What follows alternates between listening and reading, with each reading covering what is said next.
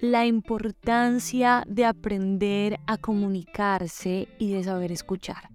Creo que las cosas que más dificultan nuestras relaciones en el día a día tienen que ver siempre con comunicación, con la forma en la que decimos algo, con la manera de expresarnos, incluso esa comunicación no verbal uno acepta las cosas cuando son bien dichas, cuando se las dicen con amor. Entonces, hoy vamos a hablar de eso, de la importancia de aprender a comunicarse y de escuchar a las personas que nos rodean. Bienvenidas al Libre. La esclavitud se abolió hace muchísimo tiempo. Sin embargo, las mujeres seguimos siendo esclavas de miles y millones de, miles, y millones de cosas. Soy Laura Alonso y te doy la bienvenida a Alma Libre. A Alma Libre un podcast para desechar las mentiras que el mundo nos ha contado. Bueno, para mí siempre ha sido bastante complejo el tema de la comunicación. Creo que desde niña desarrollé ciertos, em, ciertas heridas con cosas que yo sentía que como niña no eran escuchadas de los papás que están dando la espalda mientras arreglan la cocina y tú le estás contando algo algo importante, ¿verdad? Em, difícilmente encontramos padres que se sientan a la altura de los ojos de sus hijos y les dicen que sientes, exprésalo, o por ejemplo, le dicen a los niños no llores porque llorar es de niñas y se les queda grabada esa frase como parte de la comunicación de su familia. Y la comunicación es todo, en realidad, la comunicación es sumamente importante en todo sentido. Como les mencionaba ahorita, la comunicación no verbal es incluso mucho más importante porque hay gente que tal vez trata de ser amable, pero su lenguaje corporal está diciendo algo completamente diferente. Y juran que están diciéndolo bien, pero en realidad no lo están diciendo bien. Los brazos cruzados, el cuerpo girado hacia otra parte, los gestos, el tono son definitivamente muy importantes y muy dicientes cuando estamos teniendo una conversación. Yo soy comunicadora social y periodista y por supuesto para mí la comunicación es fundamental. Una buena comunicación puede ser el resultado de una muy buena relación de pareja, de una muy buena relación familiar. Y la forma en la que tú te diriges a los demás y cómo escuchas y procesas lo que los demás te dicen va a definir gran parte de las relaciones en tu vida. Yo les quiero dar cinco consejos que a mí me parecen supremamente importantes y uno que otro tip más que creo que les va a poder servir muchísimo en su día a día. Lo primero y lo más importante, no sé si han escuchado ese dicho que dice que Dios nos dio dos oídos y una boca para que escuchemos más y hablemos menos. Entonces, el primer punto, el más importante, es que tenemos que aprender a escuchar. No solo tenemos que aprender a oír, oír para responder, oír para preparar qué le va a decir a esta persona. Tenemos que aprender a escuchar. ¿Cómo aprendemos a escuchar? Fácil. Necesitamos quitarnos del centro de la conversación y entender que el otro es un mundo distinto y que lo que está diciendo es importante, que el otro siente las cosas de una manera diferente a como las siento yo. Y quitándonos los guantes de esa manera, vamos a poder entender al otro mientras lo escuchamos. Y no debemos escuchar para buscar qué responderle. Debemos realmente escuchar para buscar entender a esa persona. La escucha activa es la habilidad de prestar atención a lo que otra persona está diciendo y responder de manera efectiva. Hay gente con la que es muy difícil hablar porque siempre se están distrayendo. Siempre pierden el hilo de la conversación. Terminan hablando de ellas mismas. Hay personas así, terminan, tú les cuentas algo, entonces, eh, no, imagínate que, mm, que, a ver, imagínate que me pasó tal cosa. Y eso ahorita lo voy a mencionar pero no está escuchando, está pensando en ella, está diciendo, Ay, a mí también me pasó y cuando me pasó tal cosa. ayer estaba en un café y había una pareja de amigas, pues, y una sola era la que hablaba todo el tiempo, Yo creo que la otra se estaba durmiendo. La escucha activa de parte de ella, excelente. Pero la comunicación de parte en la que solo hablaba, pésima. ¿Ok? Pero entonces lo primero es escuchar. Escuchar es algo que mm, no puede hacer todo el mundo porque no han desarrollado la habilidad, porque no consideran a los demás como importantes y piensan que no tienen nada importante para decir.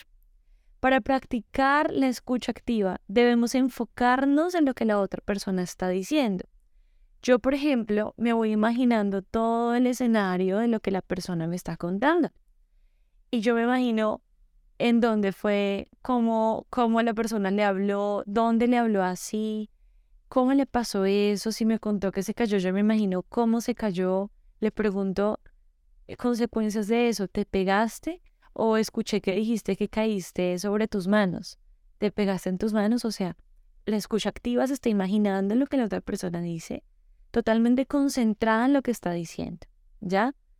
Y, mm, y, le, y le hace preguntas. Contrapreguntar es sinónimo de una escucha activa. Ahora, hay que saber contrapreguntar también. No interrumpir a la persona, pero sí guardar preguntas para que sepa que le estamos haciendo un seguimiento a la conversación y demostrar que estamos interesados y comprometidos con la conversación. Entonces, tiene que ser rico hablar contigo porque tú eres una persona que escucha, eres una persona que retroalimenta, que hace preguntas de regreso. Ese es el primer punto.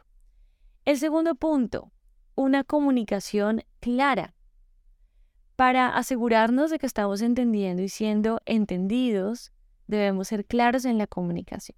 Debemos ser específicos y directos al expresar nuestras necesidades y expectativas, ojo, expectativas también, y evitar el lenguaje vago, confuso, que pueda dar lugar a malos entendidos. Entonces, vamos a ponerlo en un contexto de pareja. Creo que ponerlo en un contexto de pareja puede ser igualmente aplicable a una amistad y a una relación familiar. Pero entonces supongamos que ustedes eh, están con su pareja y ustedes han visto los chistes que hacen con las mujeres cuando nos preguntan, ¿qué tienes? Y decimos, nada. Pero que tienes nada. Pero que tienes, ay, que nada. Entonces hay dos chistes, ¿no? Una que es como que estamos histéricas y decimos que nada. Y el otro chiste es que nos ponemos de mal genio de tanta preguntadera. Entonces, vamos a tocar ese punto. Entonces, supongamos que estamos molestas por algo, ¿ok? Nos molestamos porque nuestra pareja nos, em, no sé, nos habló mal, ¿ok? Nos habló mal, lo sentimos que nos hablamos mal, que nos habló mal. Entonces, nos pregunta, ¿qué tienes? ¿No? Sonido de suspenso. ¿Qué vamos a hacer nosotras? Por ejemplo, en mi caso, si yo estoy molesta, no quiero hablar. No quiero hablar, es que no me sale, no me sale hablar. Entonces le digo, estoy molesta pero ahorita no quiero hablar. No quiero hablar del tema. Me molestó algo, pero ahorita te digo. Eso también ayuda mucho como a respirar, a no ser impulsivo, que, ay, me molesta esto, porque mm, me molestó algo, me pongo seria, se nota, pero le expreso a la persona, me molestó algo, ahorita te digo. ¿Sí? o aquí no, ahorita te lo digo, porque también hay que ver el contexto del espacio. Seamos claros, no queremos que la otra persona tenga una incertidumbre todo el día, que nos pregunte qué tienes y le digamos nada, nada, nada, nada, nada, nada, nada, y no seamos claros en decirle, mira, sí estoy molesta, pero ahorita no puedo hablar. O me molestó esto, ¿lo podemos hablar? Eso es un arte que se va aprendiendo con el tiempo y nos falta mucho para poder lograrlo. Pero empecemos a practicar y verán que nos va súper bien. Número 3.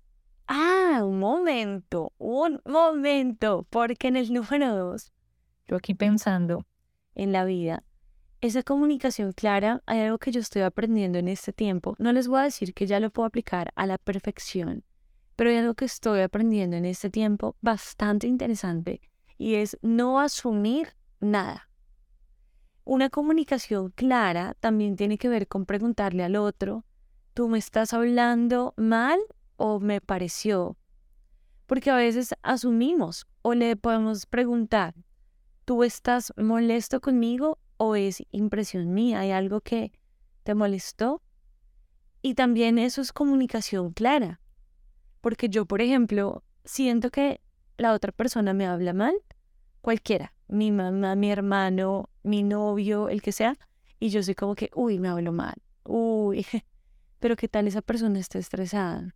Y eso es algo que estoy aprendiendo, estoy aprendiendo muy, muy recientemente. Entonces se los comparto. Comunicación clara también es preguntas claras. Número tres, ahora sí, empatía. La empatía es la capacidad de ponerse en los zapatos de la otra persona y, como les decía en el primer punto de la escucha activa, comprender su punto de vista y sentimientos que son diferentes a los nuestros. Tengo una amiga que mm, nos expresó, nos expresó en un grupo de amigas que a ella le parecía que no queríamos pasar tiempo con ella. Y me pareció hermoso porque nosotros amamos a esta amiga, pero ella quiso expresar que ella se sentía así. Entonces fuimos empáticas y le dijimos, no, ¿cómo se te ocurre? ¿Pero por qué lo has sentido? ¿Sí? Cuéntanos por qué lo sientes, qué pasa. No, y ella empezó a hablar. Entonces, la empatía es no negar lo que el otro siente. No es decirle, ¿qué le pasa? No, nada que ver, madure. No. Es decirle, mira, desde nuestro lado no es así, pero queremos saber por qué lo sentiste así, porque si lo sentiste es válido. Si lo sentiste es por algo. Cuéntanos a ver qué podemos hacer para mejorar también nosotras como amigas hacia ti. Es bien diferente, es bien diferente. Y créanme que si ustedes están rodeados de una persona así, están rodeados de tesoros, porque esto no es usual. Generalmente las personas negamos lo que el otro siente. Sí, como que nos molesta y por eso se dan las peleas. Pero ¿cómo se te ocurre pensar eso? O no, pero no fue así. Por ejemplo, que tú le digas a, tu amiga, es que yo me siento mal porque siento que ustedes no quieren estar conmigo. Ay, Pepita, de verdad, madura, no sé qué. Mal, ¿ok? No podemos hacer eso. Necesitamos comprender que esta persona siente eso y lo siente de manera diferente a nosotros. Por ejemplo, yo soy una amiga independiente, o sea, yo puedo pasar mucho tiempo sin hablar con una amiga y está bien. El día que nos volvamos a ver, un año después yo actúo como si nos hubiéramos visto ayer. Eso soy yo, ¿ya? Pero tengo amigas que necesitan un poco más de contacto. Amiga, hola, ¿cómo estás? No, también uno tiene que mostrarse amigo.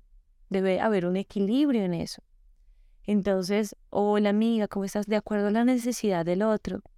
Eh, ¿Cómo te ha ido? Llamarla, escribirle y, particularmente mis relaciones de amistad son así, nos escribimos de vez en cuando para saber cómo estamos, mandamos una fotico, algo y seguimos nuestra vida.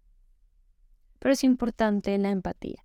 Al practicar la empatía podemos mejorar nuestra comprensión y nuestra conexión con la otra persona, lo que puede ayudar a fortalecer sí o sí esa relación.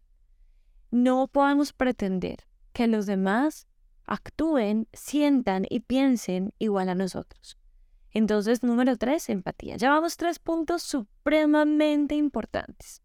Escucha activa, comunicación clara y empatía. Nos faltan dos puntos que espero que sean de gran ayuda para ustedes. El número cuatro es esencial y transversal al resto de los puntos. Ser respetuosos es importante ser respetuosos y considerar nuestras relaciones especialmente cuando estamos discutiendo temas delicados o conflictivos. Ser respetuoso. Debemos evitar ser condescendientes, tener tonos raros, insultantes y tratar a la otra persona con respeto y cortesía. A ver, todos nos hemos enojado en algún momento. Todos hemos peleado con alguien en algún momento. Seguramente usted que me está escuchando, eh, hombre, mujer, ha tenido una pelea con alguien en la vida, ¿no? ¿No es lo normal? Uno tiene discusiones. Dios dice que podemos enojarnos, airaos, dice la Biblia, pero no pequéis. O sea, usted puede enojarse, obvio, usted es un ser humano, ¿cómo no se va a enojar? Uno se enoja, a veces uno se enoja por cosas justas, es decir, usted tiene justificación para enojarse. Se enoja por alguien que le habló mal a otro. Se enoja por el tramposo que se coló en la fila. Usted se enoja por el, el tramposo que le cobró de más en una carrera eh, de, de algún conductor de alguna aplicación, ¿verdad? Eso es normal. Usted tiene todo el derecho a enojarse, tiene todo el derecho a reclamar, porque estamos en un mundo en el que hay leyes y hay derechos y hay obligaciones por cumplir. Y se tienen que cumplir. Usted se puede enojar porque hay muchos ladrones, usted se puede enojar. Eso es normal y por favor quiero que nunca se sienta mal por enojarse. Porque usted, eh, a ver, los seres humanos tenemos sentimientos, emociones, con el fin de sobrevivir, interactuar y también crecer y madurar en la vida. Si no tuviéramos emociones y sentimientos, pues seríamos 100% racionales y el mundo sería bastante extraño, aburrido. Y de hecho necesitamos las emociones y los sentimientos para, eh, digamos que vivir en un mundo más justo, relacionarnos mejor y conocer a Dios también, que tiene también ciertos atributos que nos ha regalado como amor, bondad, mansedumbre, eh, dominio propio, todas estas cosas lindas que nos reflejan un carácter, el carácter de Dios. Entonces, son lindas las emociones, ¿ya? No se sienta mal por sentirse enojado, pero no peque. ¿Qué es no pecar? Hombre, mucha gente que enojada, hemos visto en las noticias, se enojó y va y le rompe los vidrios del carro al otro. Eso está mal, atentar contra la vida de otra persona, contra sus pertenencias, contra sus derechos es pecar, está mal. Usted enójese, pero aprenda a respirar. Es que no somos animales. Y cuando estamos enojados con nuestra pareja, que yo les tengo que confesar que de verdad yo me enojo, a mí se me nota porque yo hablo como más golpeadito, yo no soy como, estoy enojada, no, estoy enojada y tal cosa y tal cosa. Tanto que me tienen que decir como, oye, espérate porque estás hablando mal. Entonces yo tengo que, es verdad, es verdad, estoy hablando mal. Respiro y hablamos bien, ¿ya? Pero no es como, pues te falas, yo así. es, uff, perdón, perdón y luego pedirse perdón y perdonar por esas cosas que nos van a pasar siempre, pero la idea es que cada vez podamos ser mejores. Ser respetuosos es decirle al otro, mira, tenemos que hablar. Y con todo el amor de la vida, decirle, yo siento desde mi perspectiva, ¿sí? Que mm, tú me estás hablando de una manera que a mí particularmente no me gusta o hiciste algo que no me gustó y, realmente esto no es algo que yo, que yo pueda tolerar porque yo lo veo de esta manera, pero quiero saber cómo lo ves tú. Esas conversaciones hay que tenerlas y hay que ser respetuosos. Hay una técnica que me enseñaron para poder dirigirse a personas a las que les tenemos que hacer una retroalimentación, por ejemplo, en el trabajo. Yo he tenido que dirigir grupos en trabajos y entonces no me gustan los jefes que regañan a la persona ahí, encima de todo el mundo, como bruto, ¿qué le pasa? Eso no fue lo que yo le dije. O sea, a ver, eso no está bien. Eso es un jefe, un líder, coge aparte a esa persona y le dicen, Mira, la técnica del sándwich. El pancito es lo bueno, el jamón, el quesito, todo lo que va dentro es lo malo. Y cierro otra vez con el pan, que es algo bueno. Entonces, tú le puedes decir, Pepito, mira, a mí me gusta mucho tu trabajo, he visto que te esfuerzas mucho por hacerlo bien, he notado tu interés por crear cosas nuevas y eso es algo que admiro de ti. Hay algo particularmente por lo que te he citado acá, y es que quisiera escuchar tu punto de vista acerca de las llegadas tarde. ¿Hay algo que te esté pasando? ¿Te puedo ayudar en algo? ¿Estás desanimado de alguna manera? Entonces, ve, le estoy llamando la atención por llegar tarde. Difícilmente esa persona el otro día va a llegar tarde porque siente un compromiso ya moral contigo, porque conectaste con esa persona porque te interesaste por ella en lugar de por su acción. ¿Ya? No estás castigando la acción em, que, que hay que hacerlo. Cuando uno castiga, debe castigar la acción y no la persona, ¿ya? Es la llegada tarde y no la persona. No es decirle incumplido, infeliz, usted porque llega tarde, no. Es decirle, ven, tú eres espectacular en esto, eh, aquí corrijamos por favor la llegada tarde, ¿sí? Es la acción. Nunca meterse con la persona. Pero cuando tú le dices a alguien eso, hay algo que puede hacer por ti, hay algo que te está afectando, desanimando, la persona seguramente con mucha pena, si es porque se despierta tarde, te va a decir, no, realmente, pues sí he estado un poco desanimada y esto, pero tienes razón, discúlpame, no, mira, tú sabes qué, viene el otro, el otro pancito, que es algo bueno, tú sabes que tú eres clave en el equipo, no hay necesidad de mentir, digámosle a la gente, pues la verdad, todos tienen cosas positivas por resaltar. Entonces le podemos decir y cerrar el tema con, tú eres indispensable, quiero que sepas que eres un referente para los demás y que es importante que pongas el ejemplo en esas llegadas, si necesitas algo, por favor dime, si, si necesitas de pronto salir un poquito antes, no sé, tenemos que buscar el bienestar de las personas, ¿ok? Entonces, número cuatro, que me extendí porque es el más importante, es ser respetuoso. Y el número cinco es practicar la comunicación efectiva. ¿Qué es la comunicación efectiva? Esa comunicación efectiva no es la misma que la comunicación clara, ¿ok? En el número dos es ser directos con lo que estamos sintiendo. Y comunicación efectiva es meterle habilidades de comunicación, evitar problemas de comunicación, como les decía, esto puede incluir una expresión clara de nuestras necesidades y deseos y una resolución constructiva de los conflictos y sobre todo establecer límites saludables. Una comunicación efectiva es un vaivén de hablante y escucha, del que habla y el que está pendiente y atento, y viceversa, o sea, se, se invierten los roles de una persona que es capaz de escuchar, o sea, pónganle cuidado a la, el perfil de un escucha y comunicador real, bueno, excelente en sus comunicaciones, en su forma de hablar. Pónganle cuidado, se les voy a describir. Es una persona que es capaz de escuchar, contrapreguntar, no meterse en la historia del otro, no hace eso de a menos que sea para empatizar, ¿verdad? Como, mira, a mí también me pasó eso.